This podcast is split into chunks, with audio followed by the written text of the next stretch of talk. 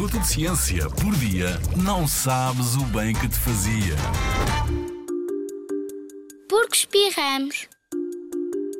Ah, ah, ah, tchim! Ufa! Quantas vezes já espirraste ou ouviste alguém espirrar? Muitas, não é? O corpo humano é muito esperto e encontrou uma forma de limpar o nariz de partículas pequeninas que não devem entrar no nosso corpo, como a poeira, o pólen das flores ou até o fumo. Aí está o espirro.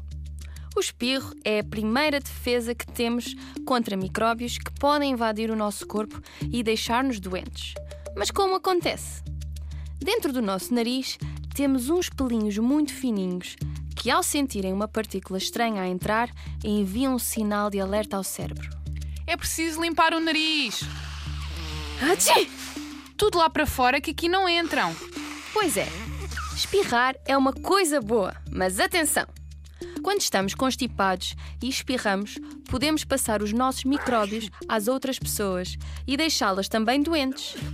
Por isso, é importante cobrirmos o nariz e a boca quando espirramos. Mas não é com a palma da mão, é com a parte de dentro do cotovelo. Se espirramos para a palma da nossa mão, logo a seguir damos um passo bem a outra pessoa e lá vão os micróbios para ela. Tens, tens por aí algum lenço? É que eu acho que vou espirrar. Achim! Na Rádio ZigZag, há ciência viva, porque a ciência é para todos.